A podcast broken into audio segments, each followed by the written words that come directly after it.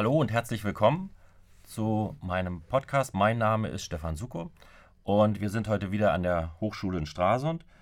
Vielleicht vorweg äh, eine Anregung von mir. Ich habe zum letzten Podcast relativ viel Feedbacks bekommen, Informationen bekommen und ähm, positives Feedback und auch sicherlich auch Kritik.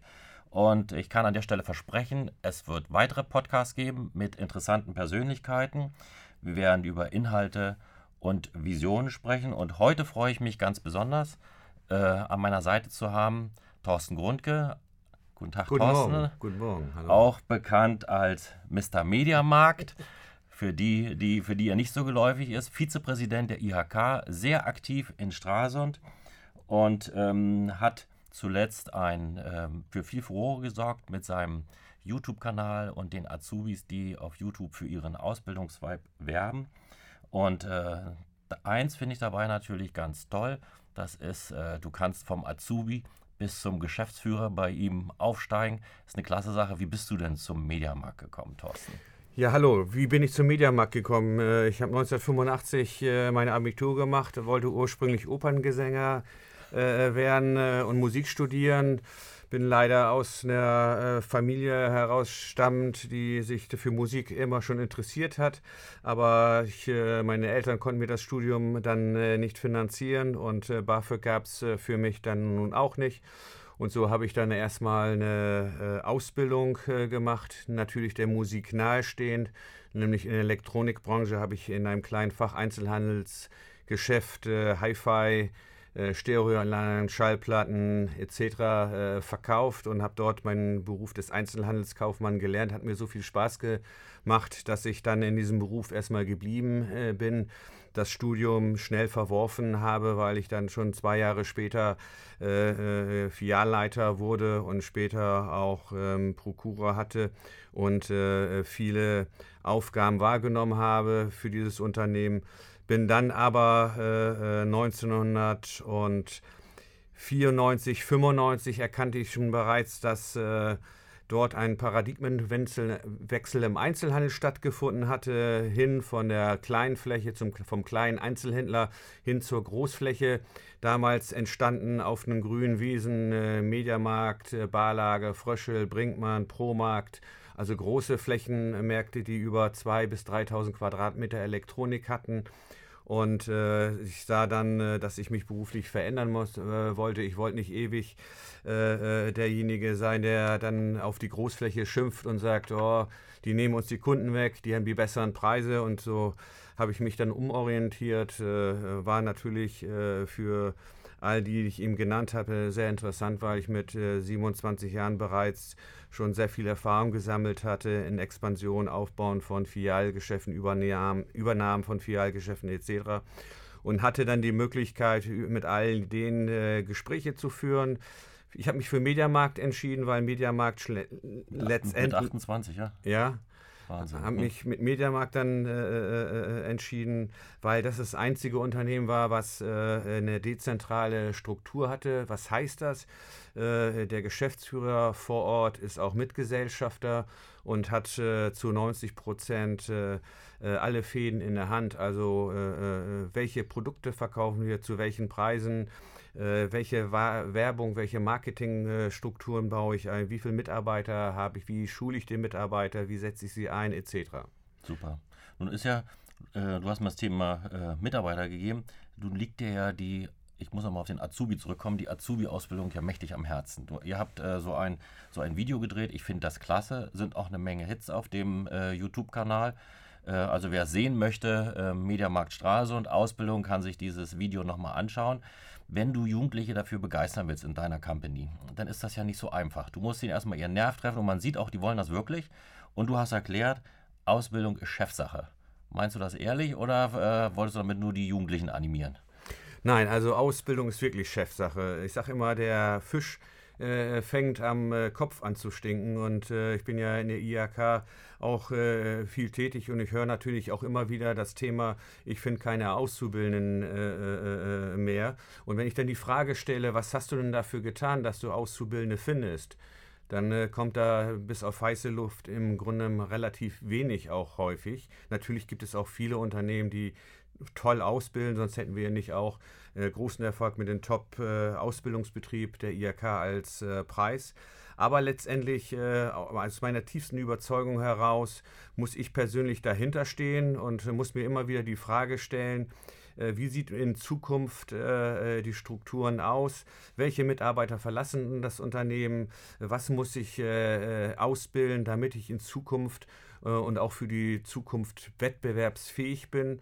Und natürlich denke ich auch heute schon daran, wenn ich aufhöre, wer übernimmt dann äh, meine Position, wer übernimmt dann die Position vieler anderer Mitarbeiter, die ich äh, vor 21 Jahren eingestellt habe. Äh, ans Ausbild aufhören wollen wir ja noch nicht denken. Ja. Ich habe äh, vergaß Anfang zu sagen, du bist 52 Jahre verheiratet, ja. lebst hier in Stralsund. Und ähm, um nochmal auf den Top-Ausbildungsbetrieb zu kommen. Also gefühlt ähm, über zehn Jahre bekommt ihr schon das Prädikat Top-Ausbildungsbetrieb und da muss man ja ein bisschen was für leisten. Also das wird ja nicht von der IHK einfach so verschenkt, sondern da muss man was für tun. Wie kriegst du das hin? Ich sage mal, da muss ja die ganze, dein ganzes Unternehmen muss da mitspielen für Top-Ausbildungsbetrieb und du musst natürlich auch eine Philosophie ähm, bei euch integrieren ähm, und das natürlich auch leben. Das ist ja nicht so einfach. Ja. Top Ausbildung. Man unterliegt sich ja Zwängen, das muss man nicht tun. Nee, muss man nicht. Aber, aber so ein Siegel ist ja top. Also, also erstmal ist dieses Siegel natürlich in den ersten Jahren äh, nicht hilfreich gewesen, äh, weil nicht hilfreich. Kein, nein, weil es keiner kannte. Mittlerweile so. ist es natürlich bekannt und somit auch natürlich ein Gütesiegel und äh, äh Jugendliche äh, nehmen das schon sehr, äh, sehr wahr. Heute mehr denn je achten Jugendliche darauf, wo gut ausgebildet wird. Es reicht nicht nur, ein gutes Gehalt zu bekommen, sondern sie wollen natürlich auch nach der Ausbildung eine Perspektive haben. Die muss man ihnen bieten, die muss man ihnen auch aufzeigen.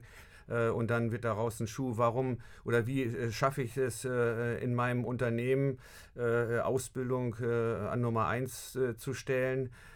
Ganz einfach, ich habe von Anfang an immer die Philosophie gelebt, wer fragt, der führt, wer nicht fragt, bleibt unwissend und habe dann äh, meine Führungskräfte in diesem Bereich der Ausbildung äh, ja, ausgebildet, ausbilden lassen.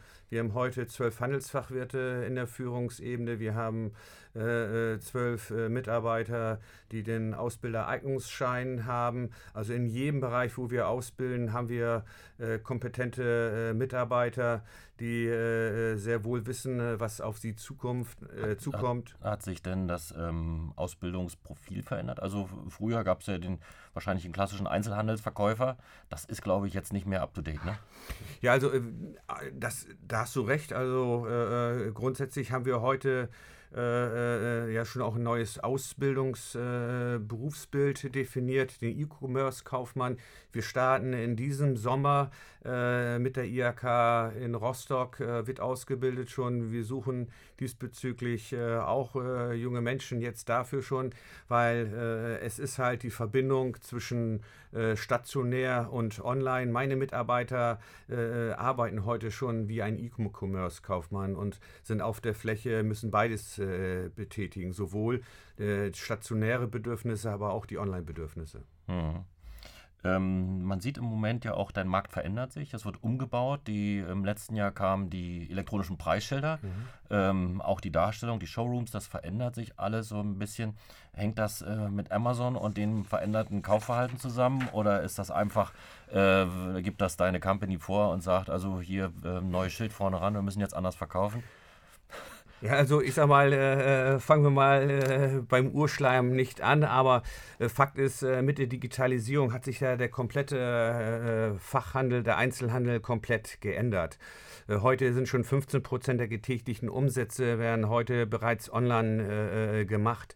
In der Tendenz Branche steigend, ja. Tendenz steigend. In der Branche Elektronikgeräte, Computer haben wir mittlerweile schon einen Anteil von 52 Prozent. Im Bereich Textilschuhe haben wir schon bereits 43 Prozent des äh, des Umsatzes geht über Online. 50 Prozent des Online-Umsatzes überhaupt macht heute äh, schon der Amazon. Und warum Und, kaufen Sie bei dir ein?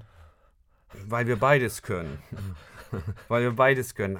Also grundsätzlich äh, äh, verändern sich die Bedürfnisse äh, äh, der Menschen und der Facheinzelhandel und der Einzelhandel insgesamt muss sich natürlich äh, jetzt die Frage stellen, wie reagiere ich darauf? Das heißt aber nicht, nicht jetzt, sondern man muss, hätte schon viel, viel früher diese Frage sich stellen müssen. Aber das war am Anfang erstmal äh, nicht erkennbar. Nicht erkennbar. Ja.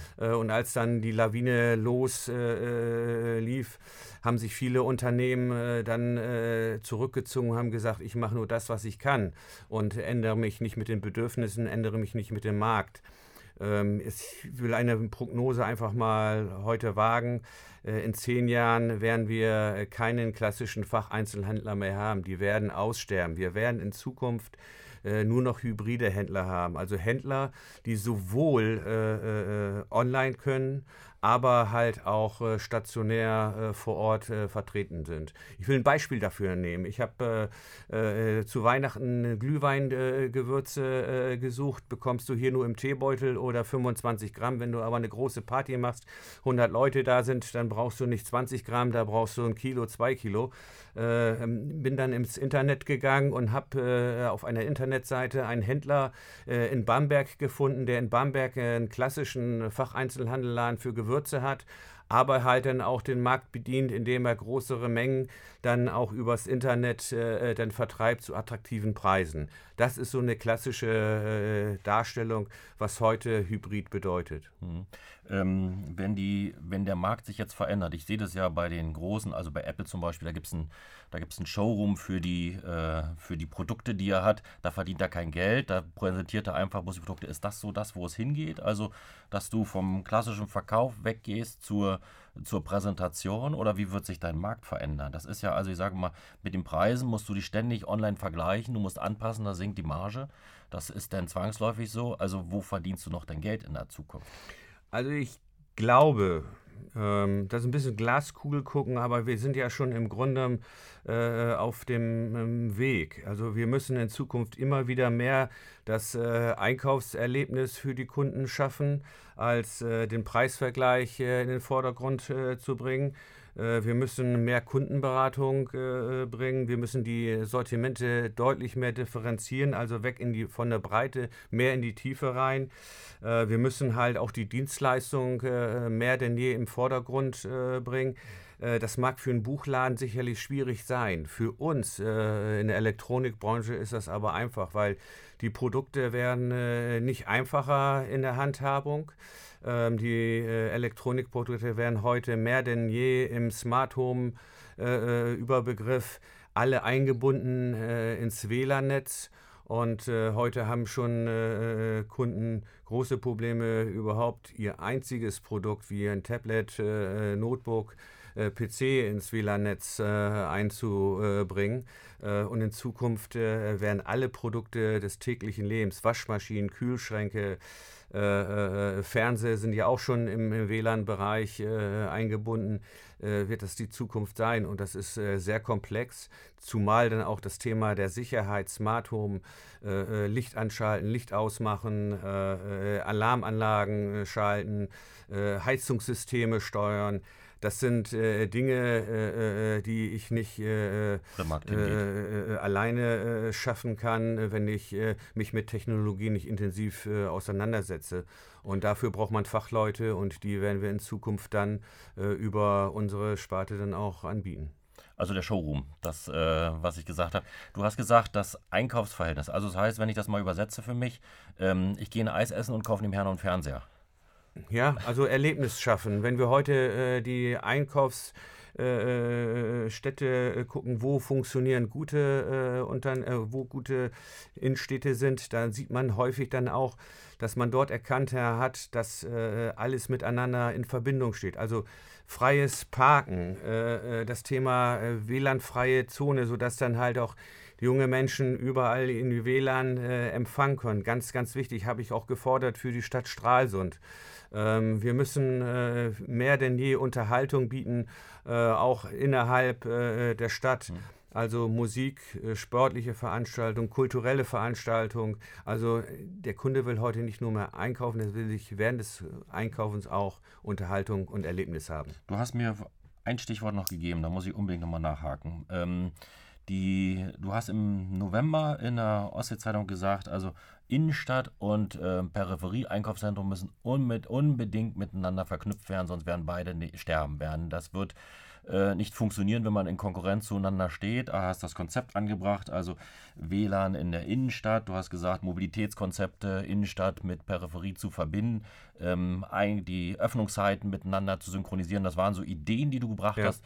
Ähm, das stößt ja nicht unmittelbar auf Gegenliebe, weil das ist wieder mit Aufwand verbunden. Die Einzelhändler wollen ihren Part machen, die ähm, Händler auf der Fläche oder auf der grünen Wiese wollen ihren Part. Ähm, warum sagst du oder kämpfst du dafür, dass man das so unmittelbar, dass man da einen gemeinsamen Weg gehen muss, gemeinsame Konzepte entstehen müssen. Wir müssen in dem Bereich wirklich äh, gemeinsam äh, denken, nicht nur äh, die Händler. Äh, Oder was ist die Idee, die dahinter steckt, dass man das, äh, dass man das miteinander synchronisieren muss? Die Idee ist dahinter, dass wir äh, gute Flächen weiterhin attraktiv halten und äh, dem Kunden auch letztendlich Alternativen innerhalb äh, des Einkaufens bieten. Ähm, ich will ein Beispiel dafür nennen. Kunden äh, möchten äh, äh, umsonst äh, parken. Die Innenstadt hat natürlich ein schwieriges Thema mit seinen Parkmöglichkeiten. Äh, Im Streler Park sind kostenlose Parkplätze zur Verfügung. Also der würde da parken und in die Innenstadt transportiert werden. Zum Beispiel Park and Ride, mhm. also auch äh, in der Funktion.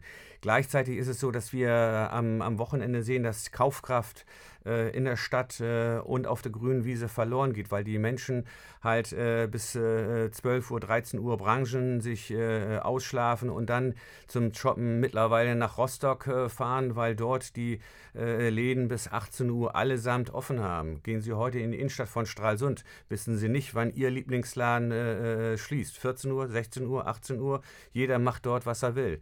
Ähm, damit schaffen wir keine Verbindung. Deswegen habe ich auch gesagt, äh, dass wir Einkaufszeiten letztendlich äh, äh, bündeln müssen. Ähm, es muss ja nicht bis 20 Uhr sein, aber wenn der Kunde in Stralsund weiß, dass bis 18 Uhr die Läden überall offen haben, dann ist er auch bereit, wieder in die Innenstadt zu fahren. Wenn er dann auch noch weiß, dass er sein Auto umsonst parken kann und äh, äh die Gebühr beim nächsten Einkauf von dem Händler wieder zurückerstattet bekommt, dann ist das ein gutes Konzept. Haben uns andere Städte vorgemacht. Wenn wir äh, heute in Stralsund im Strehlerpark, äh, der Mediamarkt, den Kunden kostenlose Parkplätze anbieten, die sind ja nicht kostenlos, die habe ich ja auch zu zahlen durch erhöhte Nebenkosten, die ich dann an den Vermieter mhm. äh, zahlen muss. Also äh, jeder muss da ein Stück weit entgegenkommen, aber gleichzeitig müssen wir Konzepte finden, Mobilitätskonzepte. Schauen Sie sich doch heute in die Innenstadt um. Wir haben noch nicht mal die Möglichkeit, dass äh, äh junge Menschen, Touris, äh, aber auch Stralsunder selber sich ein Fahrrad irgendwo äh, mieten können, um dann da von A nach B zu kommen. Stimmt. Ist nicht vorhanden, ja. Wäre aber eine gute Idee. Thorsten, das, da könnten wir noch Stunden drüber weiter philosophieren. Finde ich sehr interessant, finde ich sehr spannend. Auf jeden Fall hast du sehr konstruktive Ansätze, Ideen, Visionen, was alles passieren könnte in dem Bereich. Wir werden uns sicherlich zu einem späteren Zeitpunkt nochmal wiedersehen. An der Stelle erstmal vielen Dank für dein Kommen heute. Ähm, wir werden die Serie weiterführen mit äh, interessanten Personen, mit interessanten Ideen für Leute, für Menschen, die etwas in Stralsund bewegen wollen. Vielen Dank. Ja, ich danke auch, dass es diese Möglichkeit gibt. Das passt für mich so nochmal mit einem äh, Satz zu enden, der für mich sehr wahnsinnig wichtig ist. Ähm, weil er für mich äh, in der Verinnerlichung auch äh, genau das, was wir heute getan haben, auch äh, äh, für mich tut. Wir müssen das, was wir denken, auch sagen. Wir müssen das, was wir sagen, dann auch tun. Und wir müssen das, was wir tun, auch sein. Dankeschön, dass ich hier die Möglichkeit hatte zu sprechen. Vielen Dank.